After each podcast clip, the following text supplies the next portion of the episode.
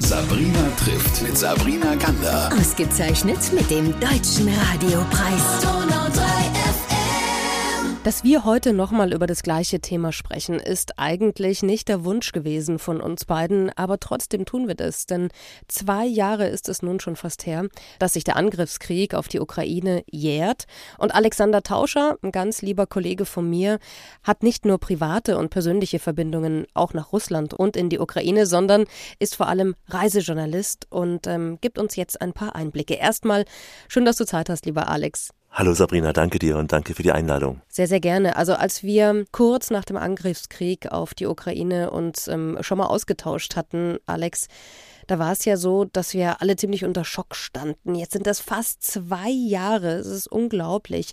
Hast du damals damit gerechnet eigentlich, dass es so lange dauern wird? Gar nicht. Ich weiß noch, dass ich an dem Tag, als es begann, meine Cousine anschrieb und sie mir damals schrieb, Zitat, mach dir keine Sorgen, wir schießen da nur auf ein paar Militärobjekte, alles ist bald vorbei hat sie mir geschrieben damals an diesem Tag im Februar. Und das habe ich auch vermutet. Ich habe gehofft, dass man es bis Anfang Mai, bis zu dem Tag des Sieges in Moskau irgendwie über die Bühne bringt, jetzt mal im direkten Sinne ausgedrückt.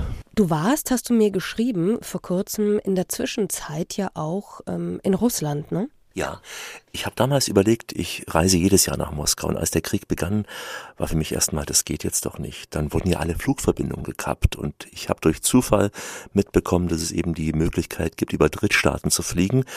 Ich hatte auch ein gültiges Visum, bekomme das auch weiterhin und hatte mir am Anfang wirklich überlegt, kannst du das jetzt machen? Geht das? Das geht doch jetzt nicht in so einer Zeit und habe mich dann wirklich entschlossen, am Anfang schweren Herzens, aber doch entschlossen, natürlich weiter nach Moskau zu fliegen. Und ich war jetzt seit Kriegsbeginn schon viermal in Moskau, weil ich immer zweimal fliege im Jahr, einmal im Mai zu den Feierlichkeiten und einmal rund um den Jahreswechsel. Gab es da jetzt schärfere Kontrollen bei der Einreise? Gar nicht. Ich muss gestehen, bei der ersten Reise hatte ich ziemlich Schiss gehabt. Ich hatte ja auch unser Interview von vor zwei Jahren in Erinnerung und habe dann auch alle Links dementsprechend gelöscht und dachte, jetzt wirst du gefragt.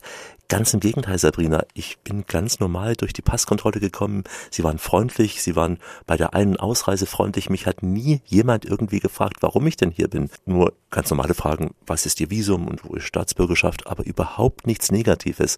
Und das muss ich wirklich ganz offen sagen. In der Beziehung überhaupt keine Einschränkungen. Außer wenn man eben bedenkt, dass man jetzt viel, viel mehr Geld ausgeben muss, dass der Flug komplizierter und länger ist. Aber die reine praktische Einreise geht weiterhin. Und es werden, das verwundert immer viele, es werden weiterhin Touristenvisa erstellt. Wer also Urlaub in Russland machen will, kann theoretisch weiterhin nach Russland reisen. Was genau hast du denn da jetzt gemacht, als du nach Moskau geflogen bist, wissend, dass da jetzt gerade ja auch ein Krieg gegen die Ukraine passiert und geschieht? Also was hast du dort vor Ort dann gemacht? Ich treffe immer sehr viele Menschen im Umfeld meiner Verwandtschaft. Ich muss dazu sagen, dass meine Cousine einmal ehrenamtlich äh, tätig ist als Politikerin in einem Wahlkreis in Moskau. Sie ist parteilos. Sie ist aber auch natürlich Teil der Medien, weil sie auch in den Medien arbeitet. Und deswegen treffe ich immer sehr, sehr viele Menschen, die sehr viel Interessantes quasi zu sagen haben. Also ich treffe da zum Beispiel ihren Kollegen aus der Moskauer Duma, der für die Wirtschaftspolitik zuständig ist. Oder wir trafen einen Veteran des Zweiten Weltkrieges, der 101 Jahre Jahre alt ist und der mir seine Sicht auf diesen Konflikt darstellt. Oder ich treffe zufällig auch einen Mann aus Österreich, der auch so wie ich ist, in dem zwei Herzen schlagen in der Brust und der auch einerseits Russland liebt, andererseits natürlich gegen den Krieg ist. Und von dieser Art habe ich viele Begegnungen. Ich traf Künstler. Ich habe eine äh, Sängerin getroffen, die an sich aus der Ukraine stammt, die in Moskau singt. Äh, und all diese Geschichten, ja, dringen auf mich ein, muss ich sagen. Natürlich ganz, ganz viele private Begegnungen. Ich habe das Thema Krieg von mir aus am Anfang nie thematisiert. Natürlich gibt es auch Meinungen, wo ich zusammenzucke und sage, aber weißt du, ich fahre nicht nach Moskau, um jemanden zu belehren und zu bekehren und lass mich aber auch nicht wahnsinnig gerne dann belehren. Hast du denn dann privat ähm, negatives Feedback erhalten, als du gesagt hast, ich war oder ich, ich fliege nach Russland? Äh, teilweise ja, teilweise ja von Menschen. Also einige finden das ganz seltsam. Es gibt ein paar wenige, die finden das gut, die wissen, dass ich da Verwandtschaft habe. Aber ich habe jetzt eben im Nachhinein auch immer wieder mir anhören müssen, dass ich von der Propaganda des Kreml schon beeinflusst sei. Das hat mich jetzt so rund um ein paar Feierlichkeiten wenig irritiert, als dann doch ein Menschen, die mir sehr wohlgesonnen waren, plötzlich in einer Aggressivität mit mir diskutiert hatten über die Dinge weil ich sehe das eben, Sabrina, natürlich bin ich auch gegen diesen Krieg. Ich finde auch, das war ein Angriffskrieg und ist es auch und ist auch ein Verbrechen. Aber ich stehe nach wie vor auf dem Standpunkt, man muss es irgendwie durch Verhandlungen lösen.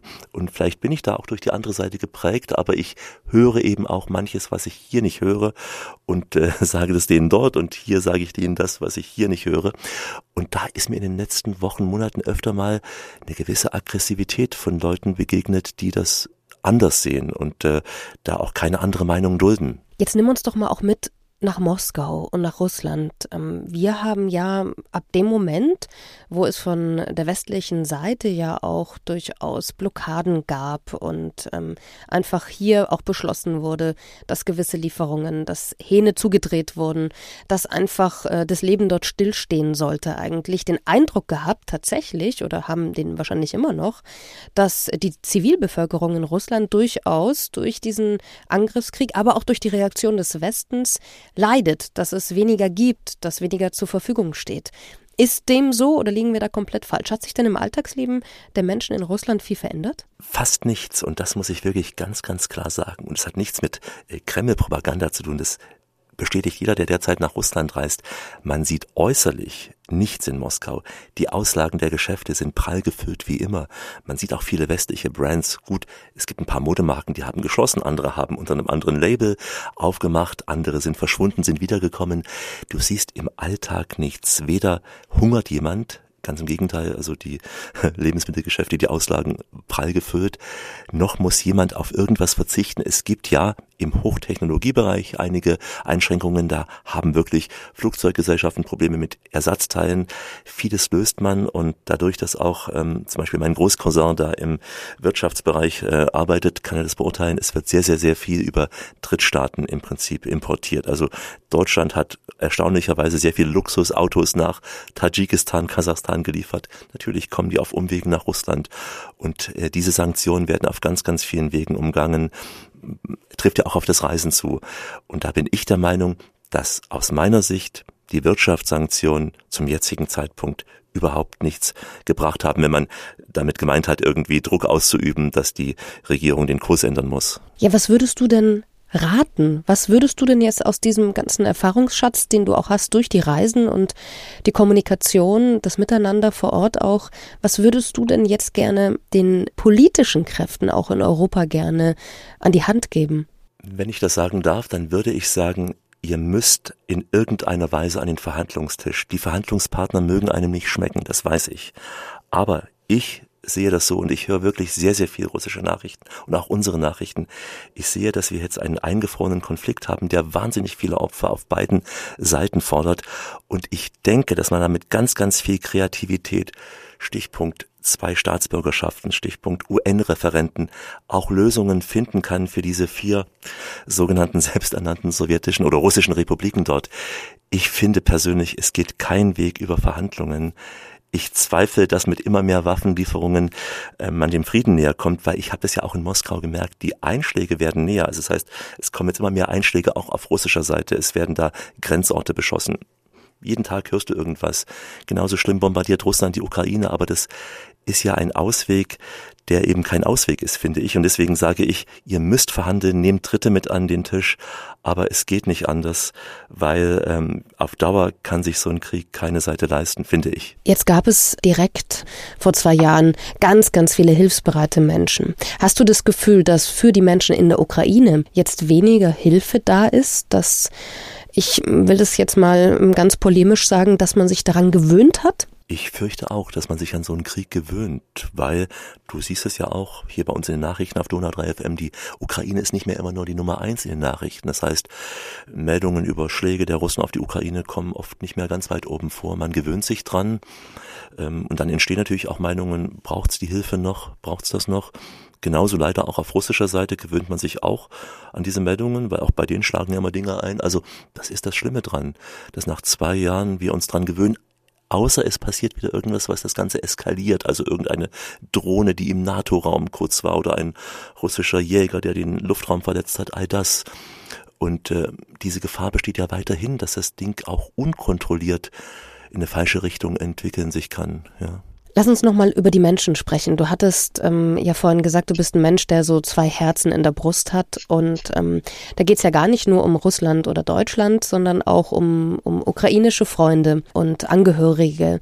Hast du denn aus der Ukraine auch Kontakt noch oder hast du da auch Gespräche führen können mit Menschen, die vor Ort sind? Ich habe zum Beispiel einen Mann getroffen, ähm, dessen Bruder in Kiew lebt. Und an dem Tag ist gerade Kiew sehr stark bombardiert worden von russischen äh, Kampfflugzeugen. Und als ich ihm das sagte, fing er an zu weinen. Und dann sagte er, ich hasse Putin. Putin ist Putler. Und er meint damit eine Mischung aus Hitler und Putin. Und ich war wahnsinnig äh, geschockt von dieser Offenheit. Er hat es mir auch ins Mikrofon gesagt.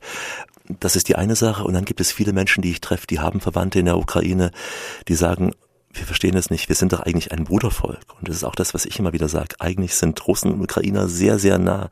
Sie haben eine gleiche Kultur, die Sprache ist sehr ähnlich. Und es gibt fast in jeder russischen wie auch ukrainischen Familie irgendeine Verbindung ins andere Land. Es äh, haben immer auch Millionen Ukrainer in Russland gearbeitet. Es gab einen Grenzverkehr.